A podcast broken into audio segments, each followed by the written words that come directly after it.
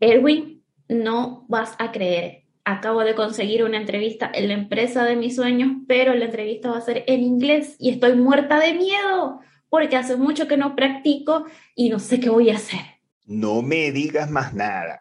Bueno, Andrea, definitivamente el inglés hoy en día es demasiado importante. Fíjate que así como va evolucionando la vida y evolucionan las personas y, y, los roles profesionales, aparte de los estudios, aparte de prepararse y tener miles de títulos, porque el mercado obviamente demanda muchas exigencias hoy en día, definitivamente hay que saber inglés. Y ahí incluso hay personas que dicen que es bueno o importante trabajar hasta con tres y cuatro idiomas. No sé, ahí habría que ver. Pero Andrea, yo te doy un consejo. Hoy en día hay muchas escuelas en línea, si no te quieres mover de tu casa. Hay también libros. Yo tengo amigos que se la pasan bajo el brazo con un librito para ir más o menos traduciendo al principio. No sé qué se te ocurre. Erwin, acabo de conseguir en Instagram a Ana Domínguez, que es de Centro Todo, y su cuenta habla precisamente, te enseño a tener entrevistas en inglés para conseguir tu trabajo en Tech. Increíble, ella es, ella es, así que nada más y nada menos, vamos a invitarla, pero ya, necesitamos conversar con ella para que nos dé todos sus tips. Así que, bienvenida Ana Domínguez, ella es diseñadora instruccional y UX Junior. Bienvenida, bienvenida, aplauso. Hola, ¿cómo están? Bien, Hola, aquí, Ana. emocionados. Qué padre. Yo también estoy muy emocionada. Ana, de verdad, muchas gracias por aceptar esta invitación porque estamos llenos de dudas y preguntas. Entonces queríamos saber, primero cuéntanos un poco de ti. Queremos saber quién es Ana. Ok, perfecto. Yo puedo decir que soy muy creativa. Bueno, me encanta la psicología, me encanta la gastronomía, pero sobre todo, no sé, yo creo que nací para ser maestra.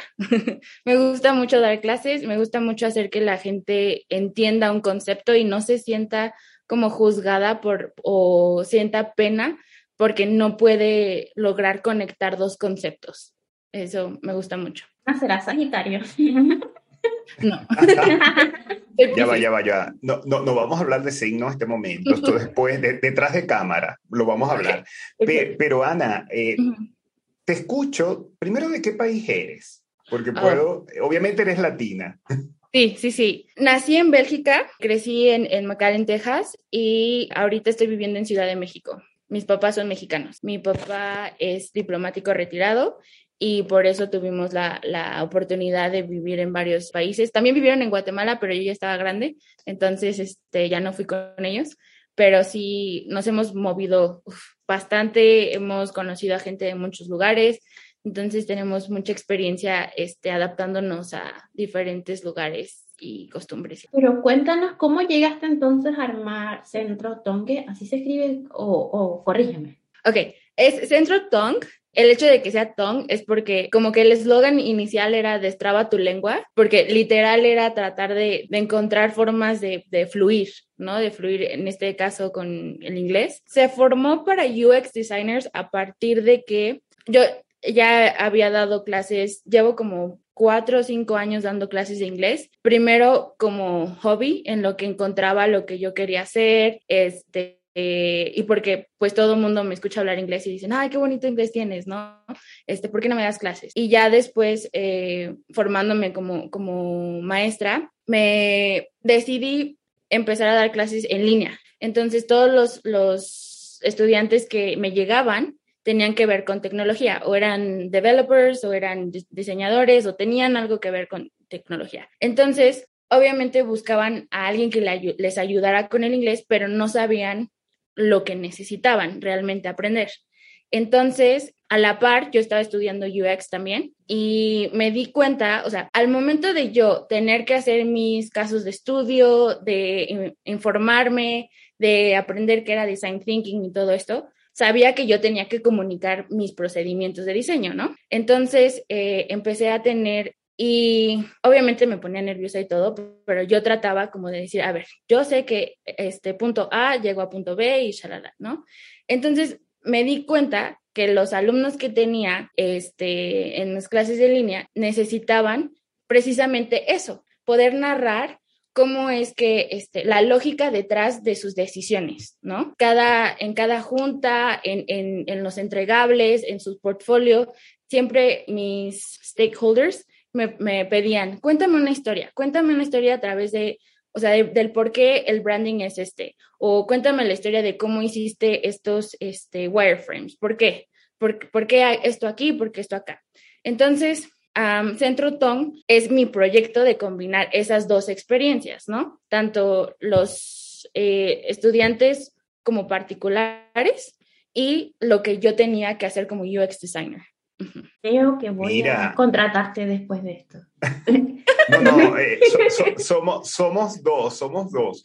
Pero a propósito, uh -huh. fíjate que Qué interesante, porque tienes dos roles, el rol de el UX y obviamente el rol de formar a personas en el camino y de paso enseñarles a explicar en inglés las etapas de UX. O sea, qué maravilla. ¿Cómo se te ocurrió esa idea, por ejemplo, que tenía que ser con UX y no, por ejemplo, con artistas, con administradores? ¿Por qué con UX? ¿Por qué con UX? Um, bueno, para empezar, UX para mí es súper fascinante. Me, encanta como el roadmap que tienen. De primero es la investigación, después es hacer sentido de este, esta información y después hacer prototipos, ¿no? Porque en muchos podcasts, en muchas cosas, siento que la gente que está fuera de esta industria no entiende realmente lo que es el UX. Obviamente todos los humanos se van por lo que pueden ver y no, no se pueden ver cosas abstractas. Entonces piensan que tiene que ver con, mucho con UI y, todo eso. Entonces, aún así, hay este puente que, o sea, tienes que comunicar lo que ves. Y esa parte de la comunicación para mí siempre ha sido un tema en la psicología muy interesante. Y a mí me gusta ir por los retos, ¿no? Lo que a mí se me hace interesante.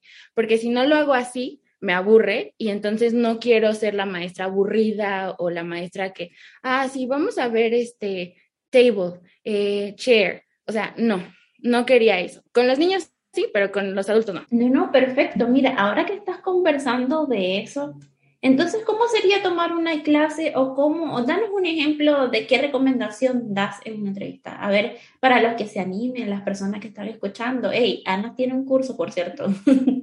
Por ejemplo, ayer empezamos curso, eh, empiezan los días de cada mes y lo primero que hago es establecer una rutina, porque esa rutina de estudio les va a ayudar para, precisamente cuando tengan muchos nervios en la entrevista. O sea, en la entrevista tú tienes que eh, prepararte unos, una media hora o 15 minutos antes y tener tu, estru tu estructura de lo que vas a decir bien. O sea, aquí ya no puedes este, ni editar ni mejorar, no, ya lo que sabes, sabes, ¿no? Entonces, si, si tú te, todavía te sientes nervioso en inglés, el primer paso, o sea, para, para empezar a ser pro en, en esto, tienes que externar lo que piensas. Mucha gente se queda callada porque ya no sabe qué decir, porque su mente ya se puso en blanco, pero no saben que si empiezan a, a externar esas preguntas, entonces la conversación sigue y la, la otra persona puede ok, este, me está preguntando esto o se está, se está respondiendo esto, pero sigue la comunicación en inglés. Ese es un tip que yo uso mucho también para no sentirme tan nerviosa cuando tengo que hablar en público, tengo que hablar con, con personas y, y, les funciona porque se calman ellos poco a poco. Lo que quiere decir que la práctica hace el maestro definitivamente, claro. ¿verdad? Sí. Y que obviamente tu primer consejo es practicar el performance. Exacto. Obviamente. Sí, sí. Por, por ejemplo, hay un sitio, no sé si si lo conozcan, es ADP List. Yo lo usé mucho en las mentorías, o sea, para las mentorías. Lo usaba, lo usaba en ambos, ¿no? Tanto en, en inglés como español. Pero les doy ese consejo de que, ok, estas mentorías son gratuitas, las, digo, no sé si hay problema en mencionar esto, pero... No, no, tranquila, eh, puedes decirlo. Eh, okay. ADP List eh, la utilizan varios colegas diseñadores, entre eso está Franco, eh, si lo conocen, sí. UX Franco utiliza esa aplicación y está todo el mundo, así que hay que darle un ojo. Y exacto, entonces me gusta decirle a mis, a mis estudiantes que la ocupen para que puedan ahí ensayar mucho. O sea, ensayar desde, el, desde los 15 minutos antes de entrar a la mentoría, de poder tener la, la, la seguridad de, cometer errores, de trabarse. O sea, entre más practiques, mejor. Más te vas a conocer qué es, qué es lo que tal vez no salga bien al hablar, qué es lo que todavía te pone nervioso. Y en las clases, lo que vemos es como que hacer conciencia con los estudiantes para decir, ok, aquí te trabaste, entonces vamos a ver por qué te trabaste. Si ya se, se puso tu mente en blanco, ok, entonces lunes, martes y jueves vas, vas a, este, a poner tu timer solamente media hora y vamos a repasar vocabulario, pero para que no se te ponga tu mente en blanco. Eso es lo que yo hago, como un cardio y, y simular la tensión, simular la presión de esas entrevistas y después, ajá, para que las ensayen bien con alguien que es externo, con alguien que no tiene ni idea de lo que están haciendo y ya después la entrevista, la mera mera, ya, ya la saben dominar. Sí, es un buen dato y fíjate la relación, me encanta. debes ser buena, buena maestra, como tú te llamas, porque hiciste una relación de cómo hacer cardio. O sea, esto lo relacioné como ir al gimnasio. Primero hay que calentar y después darle fuerza a ese músculo. ¿Cuáles son las limitaciones o las trabas, como tú mencionas, más recurrentes que encuentras en las personas cuando dicen, Ana, enséñame a hablar inglés? A todo mundo se le hace súper difícil dejar de traducir siempre pienso en español y entonces hablo inglés en español. Todo mundo lo hacemos. E incluso a mí me pasa cuando soy muy empática y, se me pega lo, lo, lo del el otro. Entonces tengo que yo agarrar y decir, a ver, el chip Ana en inglés, para que yo pueda fluir en inglés, pero esa ya soy yo la que creció en Estados Unidos. Entonces, para mis alumnos, es este proceso que también tienen que, que practicar para quitar esta onda de, traducir, que es primero hacer un brainstorming de las palabras en inglés. Es un brainstorming. No se juzga lo que sale, solamente salen palabras. Eso es para, para poder quitar, para que tu mente ya no se ponga en blanco y quieras luego, luego adaptarte a, a la estructura que ya conoces, ¿no? El segundo paso sería hacerte preguntas, que son las WH questions. O sea, qué, por qué, cómo, cuándo. Si tú te preguntas eso, entonces empiezas a generar oraciones que elaboren tu historia. Y entonces, igual y la otra persona tiene esas preguntas en su mente, pero la estás respondiendo y la comunicación sigue. De ahí vienen las, las técnicas de storytelling, ¿no? Que también uno tiene que estudiar un poquito, pero le pones un poquito de humor, le pones una anécdota. Entonces, ya formas esa anécdota y sacas las oraciones en inglés y ya estás otra vez haciendo este, este engagement con la otra, con la audiencia, ¿no? Y ya editar tus oraciones, obviamente cuando estás hablando, pues no, no, no tienes el espacio que, como cuando estás este, escribiendo, ¿no? Pero eso tiene que ver con la práctica. Lo tienes que practicar, practicar, practicar para que tu cerebro diga, a ver, ya no puedo decir lo así, entonces ya me quedó claro, ya me dio pena, ya me dio vergüenza, porque esas esas emociones hacen que una palabra nunca se te olvide. A mí me pasó con, con servilleta, porque una vez estábamos viajando a, Dallas, me acuerdo, y yo no sabía decir servilleta. Entonces al, señor nada más le señalaba así como de, oye, esta, esta, esta. Y me dijo, ah, napkin. Y yo así de, ajá, y ya, nunca se me olvidó esa, esa palabra. Entonces, trato de hacer, de explicarles a mis estudiantes que no se trata, o sea, sí vas a tener pena, pero es cómo manejar esa pena para que te sirva a ti y no te genere un trauma con el inglés, porque todo el mundo está traumado también con el inglés. Ahora, te, no te quería interrumpir porque estaba muy bueno todo lo que estaba diciendo, porque a medida que ibas hablando, se me, iban recordando cosas que me, que me han pasado. Una vez, bueno, no fue una vez, fue esta semana. Tenía una, no era entrevista, sino que tenía una reunión de que me iban a mostrar una herramienta en inglés. Eh, pero no era inglés de Estados Unidos, sino que era de estos países de Europa del Este. Eh, entonces, ¿Británico? Eh, no, no eran británicos, eran de, Europa del Este, tú sabes, cuando Yugoslavia, de todos esos países por ahí que están pegaditos más bien en Rusia, y casi cerca de Rusia.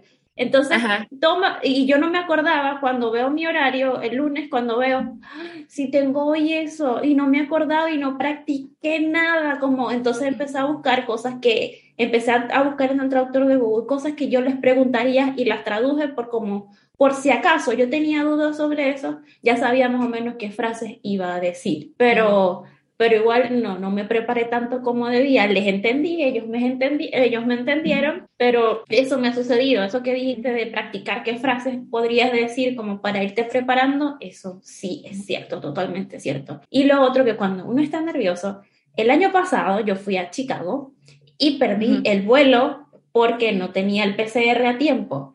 Y me costó un mundo poder explicarle a, la hermosa, este, a la que estaba atendiendo, porque ni siquiera era, no, no era como su segundo idioma era de Indonesia, entonces tampoco me iba a entender español. Y, y, fue como que yo llorando y tratando de explicar, voy a perder el vuelo y, y, fue frustrante. ¿Pero por qué? Porque estaba bloqueada, porque iba a perder el vuelo, entonces no sabía cómo decirle lo que me estaba sucediendo.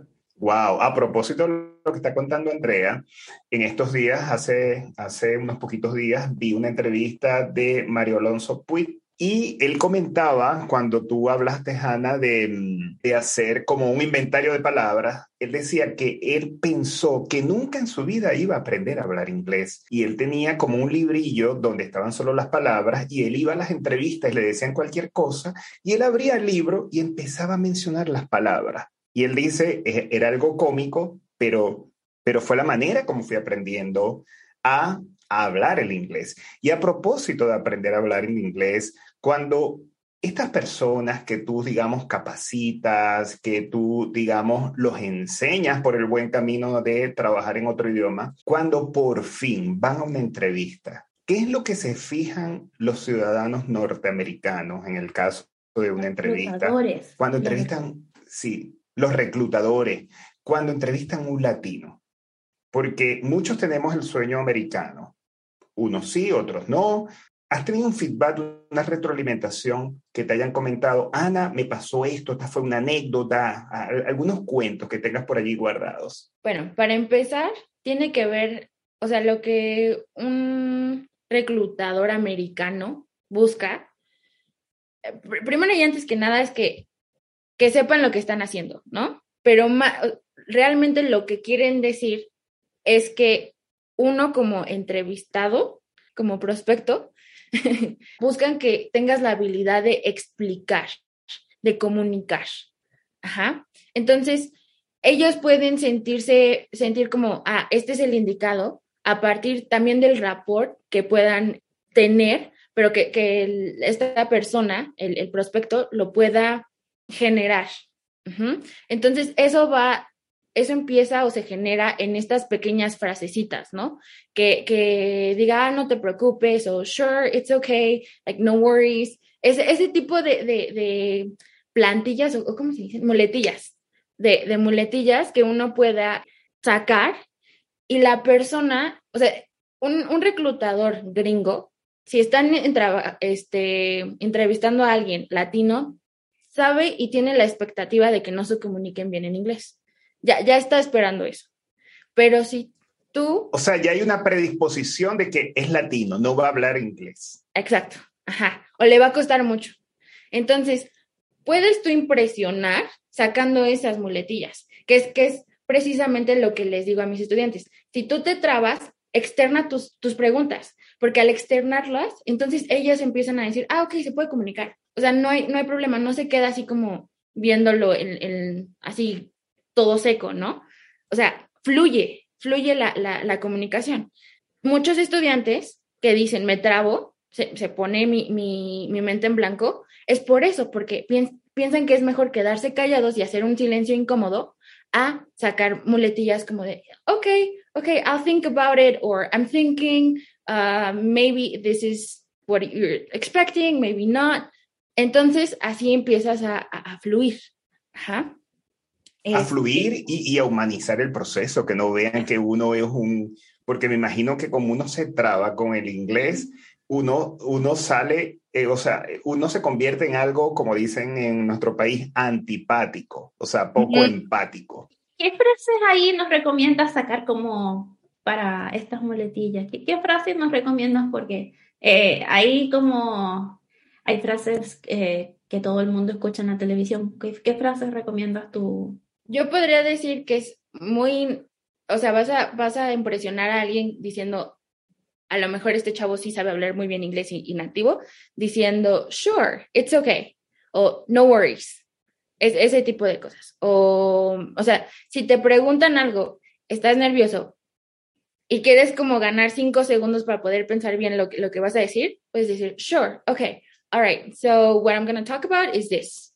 Ajá. O you're asking this. O sea, como replicar también, aparte del sure y no worries, y it's okay, um, también repetir lo que te están preguntando.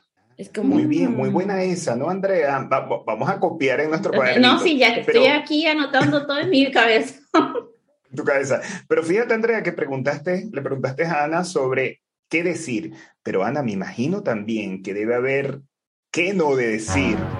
¿Qué no puedo o debo decir? sí, eso. ¿Qué no decir? ¿qué no decir? Ok. Like, fuck. no Ah, claro. grosería. las, las, no, groserías no, cero. Yo creo que lo que mejor, en vez de no decir, es no ser seco. Ser agradable, ser agradable. Exacto, porque ahí tiene que ver mucho con, con la diferencia cultural. A lo mejor a un mexicano sí podría decirle, no digas, no, dude, por ejemplo, ajá, dude, que sería como nosotros decirle, no sé si está bien decirlo aquí, pero es no way, cosas así, ¿no? O sea, ese, tipo de, de lenguaje informal, tampoco tienes que ser súper formal como, como en el español mexicano, este, que a veces sí somos, no sé, esta formalidad es como incómoda, pero tampoco ser como muy confiado, ¿no? Es- Eso creo que es regla básica. Pero creo que vale más esta parte de no ser seco, o sea, tratar de, de- de construir conversación, a no decir algo en específico, ¿me explico? ¿Hay algún, algún, consejo para algún currículum. consejo para el currículum? Al- ¿Una historia que te haya sucedido con algún alumno? Como de un antes y un después. Para el currículum, to- tomé este consejo de, de una de mis mentoras en, en ADP List, que es tratar de mencionar tus habilidades transferibles. Cuando las estés describiendo en inglés, tratar de no hablar de ti. O sea, como en español hablamos de nosotros, en las oraciones tenemos esta perspectiva de yo hice esto, yo logré esto, yo hago que las empresas trata de cambiar. Eso es cierto. Somos muy autorreferentes. Exacto. Entonces, ¿cómo, cómo lo diríamos para no ser tan autorreferente? Hablar de logros en proyectos. Sí, pero hablar de los logros desde una perspectiva de el concepto. El concepto es el sujeto. Por ejemplo, major sales achievement, bigger client recruitment. O sea, no, es, no estoy diciendo yo hago la acción, sino simplemente estoy describiendo el concepto. ¿Sí me explico? O más o menos. Autorísimo. No, claro que te Porque yo tengo explicas. mi, hice en Notion en inglés y tengo como las cosas que yo he hecho todos los trabajos, entonces lo tomaré en cuenta como no decir I made wireframes, como de wireframes, ah, ah, ah, algo así, como Mira, que, que por cierto, yo relaciono esto hasta las mismas etapas del design thinking. Ajá. Cuando uno, uno no dice yo investigué el usuario, efectivamente uno describe, porque usualmente uno describe lo que sucedió en el proceso de cada etapa de la metodología UX, obviamente. Entonces yo creo que esto debe tener una relación, o sea, hablar como del viaje, del proceso de lo que lograste, efectivamente. Y Ana, hablando de esos detalles que me parecen fabulosos, ¿alguna historia de éxito de un antes y un después? Ok. ¿Hablamos solamente de UX designers o empezamos desde la primera? puede ser eh, cualquier tech, funciona. Ok. Me di cuenta que mis metodologías de, enseñanza eran buenas. Para empezar, desde uno de los primeros proyectos en los que trabajé era con este proyecto social. Aquí en México hay un par de mercados populares bastante grandes. Uno de ellos es la Merced. Y el programa social este, se trataba de darle clases a unos cinco niños de ese mercado para que ellos pudieran este, interactuar con unos turistas y, y así poder también exponerse a lo que hay más allá de, de ese mercado, ¿no? Entonces, este, una chica, una, una niña de, de 14 años en ese entonces, me reflejaba mucho en ella, ¿no? Era muy, muy este, cómica, era muy linda y muy inteligente. Entonces, siempre traté de dar lo mejor de mí en, esas clases y hubo un punto en el que en su escuela, e, era una escuela de gobierno, ¿no? O sea, no tienen un nivel de inglés así súper guau. Ella reprobaba mucho la materia. Este, y su último día de sexto de primaria, creo que tenía menos de 14, hubo este concurso de Spelling Bee y literal todas las tuvo bien. O sea, le faltaron mm, tal vez dos y terminó en tercer lugar. Entonces, para, para que una niña que no, no, es, no tiene contexto para nada del inglés, no tiene con quién practicar en sí más que los turistas, y, y llegar en un año a, a, ganar tercer lugar en un concurso así, significó mucho para ella, pero para mí también, ¿no? Entonces, ya un, un, caso de éxito con, con, diseñadores y, bueno, un developer es este, un, un chico de, de España que ya tenía bastante, como unos yo creo que 20 años de experiencia como, este, ¿cómo se dice? Ingeniero de software. Pero también tenía, o sea, tenía esta, este, esta necesidad de comunicar sus procedimientos, de comunicar cómo su equipo se manejaba y todo esto, ¿no? Entonces, a él lo promovieron, o sea, estaba como senior eh, software engineer y ya lo, lo, pusieron como project manager, pero ya, o sea, de todo, de todo ese departamento. Y me dijo así como de, muchas gracias, Ana, porque me enseñaste a, a explicar, a comunicar, a que, o sea, cómo también externar lo que pienso, aunque esté muy nervioso. Entonces, eso para mí fue como, wow, o sea, lo que, lo que estoy pensando, mi perspectiva y lo que les estoy diciendo sí les sirve. Eh, ese fue él y hay otro UX designer que ya pudo ser senior en España en, en, ahorita, pero no podía moverse a senior porque no tenía un buen nivel de, de inglés. Entonces, tomando la iniciativa de, de, poder comunicar sus procedimientos y todo eso, fue que dijeron, ok, está bien, ya estás este, preparado para senior. Uh -huh. oh, Excelente. Muy, muy bien. Ana, una pregunta. ¿Hay algún portal que sea para conseguir trabajo en Estados Unidos que tú recomiendes? ¿Conoces alguno? Recomiendo mucho que lo busquen remoto. Creo que es más fácil conseguir trabajo remoto con, con compañías este, americanas. Y el que he visto muy popular sería um, Design Remotely o Upwork. Upwork siento que no son clientes tan, no son compañías así hechas y derechas como en Design Remotely. Ahí sí buscan sobre todo muchos seniors, gente otra vez que pueda comunicar bien y liderar un, un, un, equipo. Creo que es Design Remotely y LinkedIn son los que tienen como más puestos de calidad. Y cobertura. Sí. Uh -huh. Sí, ciertamente. Andrea, antes de cualquier cosa y que cerremos y que, porque ya nos acercamos a la etapa final, yo quiero preguntarte tres cositas. Número uno, ¿cuántas horas necesito al día estudiar inglés para poderlo hablar? ¿Cuántas veces a la semana? ¿Y cuál es la metodología que tú crees más exitosas para aprender el inglés? Son preguntas que todo mundo hace, son muy difíciles de contestar, pero soy, soy de esta perspectiva que no nos tenemos que llevar tanto por el número de horas, porque tú puedes pasar 600 horas estudiando inglés y aún así no pasar a, otro nivel, ¿no? Sino más bien, ¿cuál es la estrategia detrás de esa hora de estudio?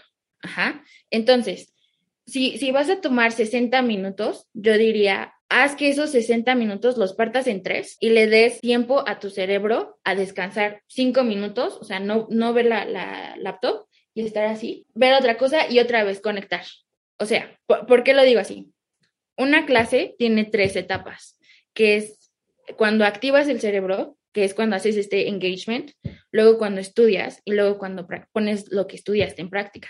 Entonces, si te tomas 15 minutos para hacer algo automático, que tu cerebro empiece a estudiar las, el vocabulario, por ejemplo, con flashcards, ok, lo que ya está en automático, término, definición, término, definición, 15 minutos. Luego un break de 5 minutos, luego 15, 15 minutos de estudiar la teoría y luego otro break y ya finalizas poniendo esos por 15 minutos ese, ese vocabulario en práctica. Entonces, más o menos un promedio de cuánto tiempo tienes que dedicarle a la semana, yo diría que mínimo, mínimo, tres veces, tres días por semana, así como el ejercicio, otra vez.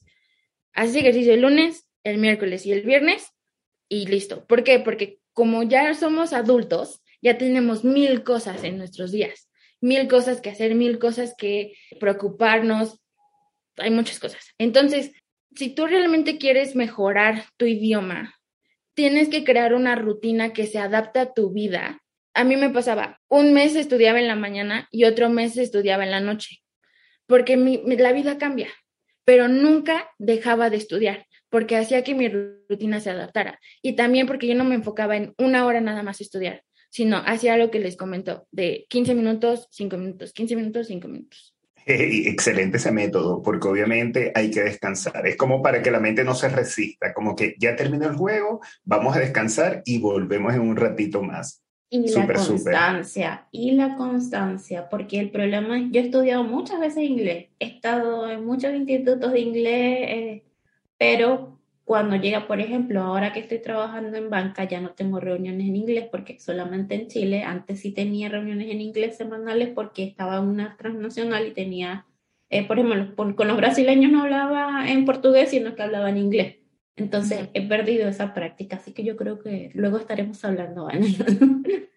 y otra cosa, bueno, este, para también cerrar un poco el, el punto y que no se me vaya mencionarlo, es que sí lo tienes que involucrar en tu vida. O sea, si tú quieres mejorar en UX, tienes que involucrar UX en tu vida en absolutamente todos los sentidos, ¿no? Trabajar, colaborar, ir a meetups, este, hacer networking. Es lo mismo con el inglés. Tienes que tener amigos, tienes que ir aquí en, en la Ciudad de México, y lo pongo mucho en el blog de Centro Tom, este, hay comunidades en Meetup donde puedes conocer extranjeros y, vas, platicas, interactúas con ellos y listo, está bien. Esto es parte de, toda la estrategia. O sea, no solamente se vayan por ir a esos meetups y, e interactuar con personas bailando salsa y así. No, es solo los, los, fines de semana, ¿no? Pero si lo haces bastante, o sea, muy seguido, entonces va a mejorar también tu forma de desenvolverte aparte de la estrategia de estudiar más vocabulario, de estudiar este, cómo comunicar tus procesos y todo eso. Sirve también ver series y todo en inglés, en su idioma original. Claro que sí. Bueno, entonces sí, cumplo todos los días en inglés y además como tengo que responderle a mis amigos eh, en inglés eh, en Instagram, entonces igual practico algo. Sí, pero, pero fíjate que Ana, me gustó también eh, eso que hablas porque me hiciste recordar a un episodio que nosotros grabamos que es vestirse para el éxito. Y es recordar que si, por ejemplo, queremos ser UX, tenemos que meternos en el mundo del UX. Si queremos aprender inglés, hey, vivamos, sintamos, vistámonos de inglés prácticamente. Así que me encanta ese consejo y esa realidad que dices, como tú dices, para cerrar, que yo creo que más bien aquí estás abriendo puertas, estás abriendo oportunidades y opciones y que les estás ayudando a hacer a las personas una, una reingeniería, o sea, romper el miedo al inglés. A ver, nos encantaría que nos dieras unas frases, unas palabras para cerrar, pero en inglés. en inglés, ok. I would say do it regardless of being afraid. ¿En español? Ah. ok. Este, hazlo incluso con miedo. Sí. I like. Me encantó. Pero también antes de irte, dinos dónde te pueden conseguir si quieren contactarte para tener clases contigo, dónde te van a encontrar. Nuestra página centrotong.com. Ahí pueden agendar una clase prueba o agendar este un tiempo conmigo para poder que me puedan explicar este qué se les dificulta, cuáles son sus metas, qué mejorar de, de, su, de su rutina de estudio, todo lo que consultar. Y estamos en Instagram como arroba centro guion bajo, tong, este, tong de lengua. Y, y, ahí también nos pueden contactar a cualquier, cualquier día y cualquier hora. Genial, genial. O sea, thank you so much, Ana. I love it. Así que bye bye, UX Friends. Nos escuchamos en el próximo episodio. Y para despedirnos, queremos darles las gracias, obviamente, a nuestra invitada especial y nos encantaría a todos ustedes, UX Friends, que nos dejen comentarios para proponer un futuro tema. Muchas gracias y buenas energías. En inglés, en inglés. Thank you so much and bye bye, UX Friends. Diseño de audio, mezcla y remasterización fue realizado por Ignacio Sánchez. Recuerda seguirnos en Spotify, Instagram, Facebook, Twitter y LinkedIn como UX Friend Podcast. Y si este episodio te gustó, queremos pedirte como UX Friends que nos califiques y dejes un review en Apple Podcast o compartas en tus redes etiquetándonos. Porque el diseño nos une y el UX nos acompaña.